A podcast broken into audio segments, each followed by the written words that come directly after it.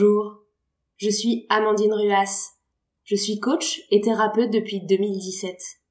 Dans ce podcast, je vous partage mes clés d'accompagnante pour vous offrir la possibilité de gagner en confiance en vous, de mieux vous connaître et de vous aimer, afin de créer pour vous le terrain propice à la réalisation de vos projets et de la vie dont vous rêvez. Très bonne écoute. Bonjour à toutes et à tous. Je suis ravie de vous retrouver pour le neuvième épisode de mon podcast. Aujourd'hui, je vous parle du syndrome de l'imposteur. Pourquoi ai-je choisi ce thème? Vous le savez, j'ai à cœur d'accompagner les personnes pour les aider à gagner confiance en elles. Et quand je travaille avec mes clients sur le sujet de la confiance en soi, nombre d'entre eux me disent Je ne sais pas vraiment si je manque de confiance ou si je suis victime du syndrome de l'imposteur. Et parce que j'entends ce thème revenir de façon fréquente, j'ai donc décidé de partager avec vous le plus grand nombre d'informations possibles sur ce syndrome, vous expliquer en quoi il est lié à la confiance en soi, mais aussi en quoi il en diffère dans certaines mesures, et surtout, je veux vous donner des clés pour le dépasser. Alors tout d'abord, le syndrome de l'imposteur, c'est quoi? Sachez que le terme a été inventé par les psychologues Pauline Clance et Suzanne Imes dans les années 70. Et sachez également que ces deux psychologues ont fait des tests et des études pour montrer que 60 à 70% des individus sont victimes au moins une fois dans leur vie de ce syndrome de l'imposteur. Concrètement, à quoi ça ressemble? C'est le fait déjà d'internaliser ses échecs, c'est-à-dire d'attribuer ses échecs seulement à soi et non pas au contexte extérieur. J'aurais dû mieux préparer, je n'ai pas les capacités pour, j'ai mal fait, je m'y suis mal pris, et à l'inverse, on externalise ses réussites. C'est-à-dire qu'on considère que ces succès ne sont cette fois pas liés à notre fait, à nos compétences, à nos capacités ou à notre travail, mais liés à la chance ou à des caractéristiques extérieures. Typiquement, c'est le fait de dire Oh, ne me félicite pas, j'ai vraiment eu de la chance. Ou c'est grâce à mon boss, ou c'est grâce à mon collègue que j'ai réussi ce projet. Ou pas la peine de féliciter, c'était vraiment facile. Donc quand on est victime du syndrome de l'imposteur, déjà la première chose c'est qu'on attribue ses échecs à soi, mais ses succès aux autres ou à une considération externe. Le deuxième grand paramètre, c'est qu'on a une très forte peur d'échouer, non pas parce qu'on a peur des conséquences pour soi, mais parce qu'on a peur d'être démasqué par les autres dans notre imposture. C'est donc l'idée que si on se trompe, si on se plante, si on échoue, les autres verront qu'en fait, on n'est pas à sa place et qu'on a volé la place qu'on occupe aujourd'hui. Alors oui, quand on regarde ces critères, évidemment, le syndrome de l'imposteur est très fortement lié au manque de confiance en soi. J'ai identifié chez mes clients quatre types de conséquences négatives liées à ce syndrome. La première conséquence, c'est l'excès de travail. Parce qu'on pense qu'on n'est pas à la hauteur, parce qu'on ne veut pas être démasqué dans son imposture, on va travailler bien plus que les autres. On va être perfectionniste jusqu'au bout. On ne va pas s'arrêter jusqu'à l'épuisement tant qu'on a l'impression qu'on n'aura pas fait le maximum pour éviter d'être démasqué dans cette imposture. La deuxième conséquence, c'est la procrastination. On ne s'y met pas parce qu'on a l'impression qu'on ne sera pas à la hauteur. On traîne, on traîne et on attend le dernier moment. Dériver un petit peu la procrastination, la troisième conséquence, c'est l'inaction. C'est la procrastination poussée à son extrême. Plutôt que reporter, on n'agit pas. On est paralysé par cette idée que si on agit, on peut échouer, et si on échoue, on peut être démasqué. Et la quatrième conséquence que j'observe chez mes clients, c'est la non-affirmation de soi. Pourquoi la non-affirmation de soi? Tout simplement parce qu'on a l'impression que comme on n'est pas légitime, comme on a pris sa place par imposture, comme on n'a pas les compétences, on n'a pas le droit de demander. On n'a pas le droit de dire stop, on n'a pas le droit de demander une augmentation, on n'a pas le droit de mettre des limites, parce qu'on n'en a pas la légitimité. Voilà donc les quatre conséquences assez terribles sur notre vie. L'excès de travail qui mène à l'épuisement, la procrastination qui mène à l'inaction, l'inaction qui mène au fait de ne pas réaliser ses projets ou les choses importantes pour soi, et la non-affirmation de soi qui mène à ne pas mettre des limites et donc finalement à ne pas s'imposer, à ne pas s'affirmer, à ne pas demander ce qui est important pour nous. Ces quatre conséquences, en fait, c'est presque des stratégies assez intelligentes d'auto-sabotage. Pourquoi? Parce que si vous utilisez l'excès de travail pour pallier votre syndrome de l'imposteur, qu'est-ce qui va se passer? Vous allez travailler comme un fou pour préparer la réunion de demain, peut-être travailler toute la nuit, et le lendemain, si vous réussissez votre réunion, plutôt que renforcer votre confiance en soi en vous disant bravo, j'ai vraiment bien travaillé, j'ai bien réussi, j'avais toutes les compétences pour, la prochaine fois je serai beaucoup plus serein.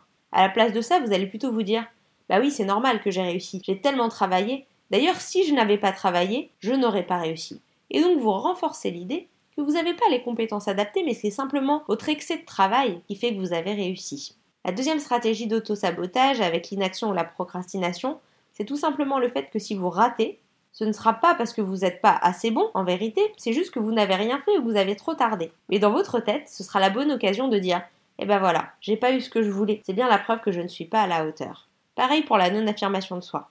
Voilà, on ne m'a pas donné mon augmentation, c'est bien la preuve que je ne la méritais pas. En fait, la vérité, c'est que vous l'avez tout simplement pas demandé parce que vous ne vous êtes pas affirmé. Donc ces quatre conséquences négatives, elles sont assez terribles parce qu'elles viennent auto-renforcer votre impression d'être un imposteur. La bonne nouvelle, maintenant qu'on s'est dit ça, c'est qu'il y a tout un tas d'astuces pour sortir de ce syndrome. Premier comportement à stopper, c'est d'arrêter de valider ces pensées que vous avez dans votre tête et qui vous rabaissent. Je vais vous expliquer un petit peu plus loin dans ce podcast comment faire. Le deuxième comportement à stopper, c'est d'arrêter de vous comparer.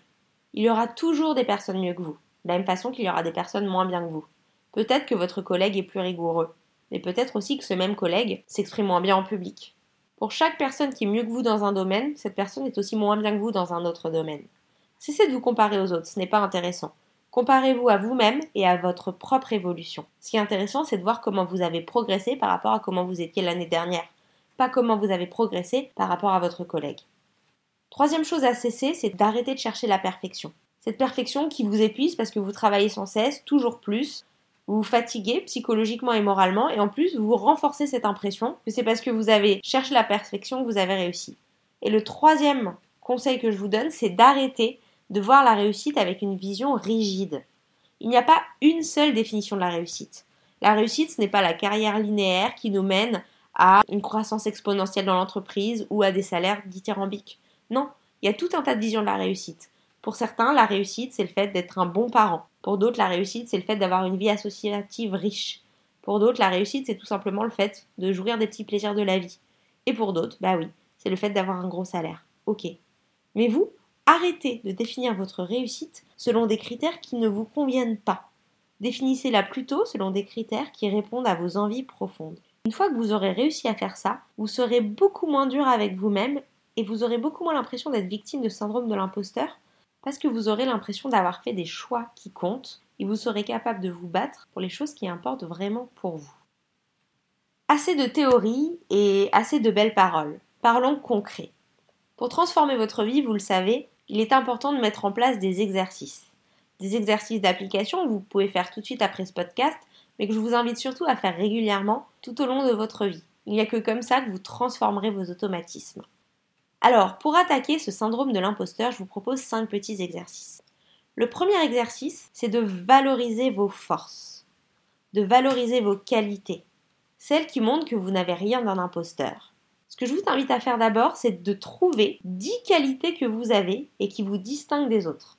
Si, si, vous pouvez y arriver. Pour vous aider, je vous propose de regarder toutes vos sphères de vie. Le travail, vos relations avec vos amis, comment vous êtes en vacances, comment vous êtes en famille, avec votre conjoint, dans votre vie amoureuse ou avec vos enfants, comment vous êtes dans votre vie sportive, comment vous organisez votre quotidien à la maison. Pour chaque sphère de vie, essayez d'identifier quelles sont vos forces intrinsèques. Ensuite, pour aller plus loin, vous pouvez même trouver les forces que vous ne soupçonnez pas. Demandez-vous quelles sont les choses pour lesquelles vos amis vous demandent de l'aide. Ces choses, vous les faites souvent avec facilité et pourtant pour les autres, elles sont précieuses. Et elles dénotent de forces très profondes. Quelles sont les choses également que vous faisiez étant enfant avec facilité? Et enfin, quels sont les compliments que l'on vous fait souvent?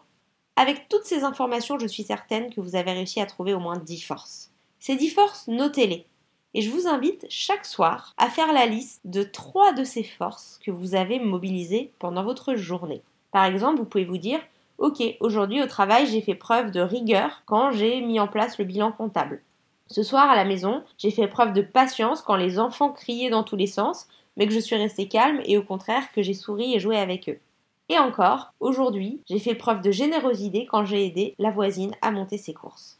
Chaque soir, faites le bilan de ces qualités et de la façon dont vous les avez utilisées. Vous verrez de plus en plus, vous vous rendrez compte, avec naturel, que vous n'êtes pas un imposteur, car vous avez tout un tas de forces que vous pouvez mobiliser au quotidien et qui vous distinguent des autres.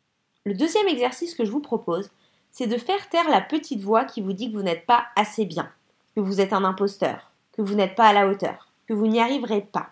Et pour ça, je vous propose l'exercice de la pensée alternative.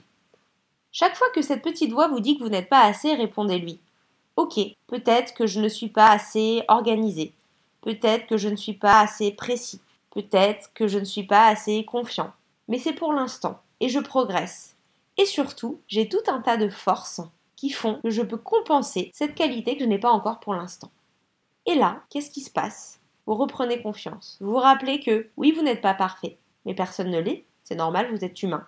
Mais pour autant, vous avez tout un tas de belles qualités, celles qu'on vient de lister dans l'exercice précédent, qui viennent compenser et qui font que oui, vous êtes tout à fait légitime. Entraînez-vous, chaque fois que votre petite voix vous auto-sabote, à lui substituer, dans un dialogue intérieur, une pensée bien plus bienveillante. Vous verrez, un nouvel automatisme se créera, et progressivement, vous entendrez de moins en moins la petite voix qui vous dit que vous n'êtes pas assez. Le troisième exercice que je vous propose, c'est de faire le bilan de vos succès et de vous les attribuer. On le disait, quand on est victime du syndrome de l'imposteur, très souvent, on dit que ces succès ne sont pas le résultat de notre travail, de nos qualités, mais plutôt le résultat de la chance ou de l'aide des autres. Eh bien là, je vous demande chaque jour d'identifier trois petits succès dans votre journée et de chercher non seulement en quoi vous en êtes fier, mais surtout en quoi ces succès peuvent vous être attribués à vous-même. Vous allez me dire, c'est peut-être difficile de trouver trois succès par jour. J'entends. Je suis sûre que vous pouvez. Le succès, ça peut être d'avoir réussi le repas du soir. Le succès, ça peut être d'avoir présenté de façon très claire à la réunion quel était le projet sur lequel vous vous êtes engagé en ce moment. Le succès, ça peut être d'avoir réussi à dire non à votre belle-mère pour préserver votre dimanche en famille alors que vous êtes tous fatigués et avez tout simplement besoin d'être tranquille avec votre conjoint et vos enfants. Les succès peuvent être très simples, mais l'idée c'est simplement d'en faire la liste, de vous demander concrètement pourquoi vous en êtes fier et surtout pourquoi ils sont attribuables à vos qualités et à vos forces. Le quatrième exercice va vous aider à combattre l'immobilité et l'inaction. Il va vous aider à apprendre à oser. Si vous voulez aller plus loin, je vous invite à écouter le podcast 6 qui s'appelle Apprendre à oser pour réaliser son bonheur. Vous trouverez là beaucoup plus de détails qui vous aideront sur cette problématique. Dans ce podcast, je vous donne simplement quelques clés. Quand vous hésitez à vous lancer, quand vous avez du mal à oser, pensez à toutes les possibilités qui vont s'ouvrir si vous osez. Vous ne sentez pas légitime pour demander votre augmentation? Quels seront tous les points positifs si vous essayez? Plus d'argent pour partir en vacances, plus d'argent pour vous faire plaisir, mais aussi tout simplement vous être affirmé par rapport à votre boss et avoir créé un cercle vertueux de la confiance en vous.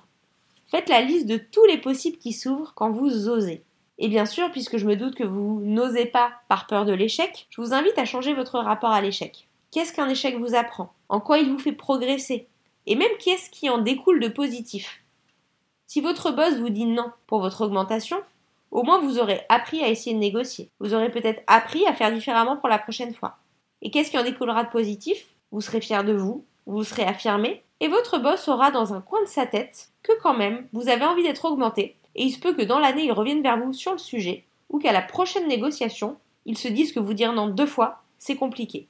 Et donc en conclusion, vous aurez semé les graines pour une meilleure affirmation de vous-même et une augmentation plus facile la prochaine fois. Revenez sur un échec, récent ou lointain, qui vous a marqué et demandez-vous qu'est-ce qu'il vous a appris, qu'est-ce qu'il a généré de positif, et chaque fois que vous faites face à un nouvel échec ou à la peur d'échouer, posez-vous ces questions. Le dernier exercice vise à vous aider à mettre vos limites, à dire non pour vous préserver, à dire non pour vous affirmer, à exprimer votre besoin et à exprimer quand vous n'êtes pas d'accord. Vous êtes 100% légitime pour cela. Vous avez le droit de dire non. On n'a pas besoin d'être le PDG d'une entreprise ou d'avoir eu 100% à son évaluation de fin d'année ou d'être adulé par les autres pour avoir le droit de dire non, le droit de dire qu'on n'est pas d'accord. Donc je vous invite, comme dernier exercice d'application, à vous entraîner dans un environnement bienveillant à dire non. Et pour ça, je vous propose de vous référer à mon podcast numéro 2 qui s'appelle De l'art de dire non diplomatiquement et sans culpabiliser, qui vous donnera toutes les clés non seulement pour dire non, mais aussi pour vous affirmer et exprimer votre avis, votre besoin, votre opinion, sans penser que vous êtes un imposteur et sans penser que vous n'avez pas le droit au chapitre. Voilà pour aujourd'hui. Je vous laisse avec ces 5 mini-exercices qui, si vous les pratiquez régulièrement, vous aideront, vous le verrez, à vous sentir de plus en plus confiant, légitime et à votre place, que ce soit dans votre milieu professionnel, avec vos amis ou dans vos activités extra-professionnelles. Si vous avez besoin d'aide pour mettre régulièrement en place ces exercices d'application, sachez que je les pratique régulièrement en séance avec mes clients, que je vais plus loin avec eux, que je les aide à dépasser leur blocage et à mettre en place une routine pour travailler sur eux-mêmes et gagner en confiance. N'hésitez pas à me contacter si vous souhaitez prendre rendez-vous pour un premier coaching. Sachez que je procède soit par Skype, soit en face à face, selon votre préférence. Si ce podcast vous a plu, n'hésitez pas à le partager autour de vous pour que vos proches puissent en bénéficier. Et vous pouvez aussi suivre les conseils quotidiens sur ma page Facebook Be Your Best Self, dont le lien est disponible sur la page de ce podcast. Et vous pouvez aussi suivre mon Instagram Be Your Best Self-du-bas coaching. Je vous dis à très bientôt et je vous souhaite de vous sentir de plus en plus confiant au quotidien.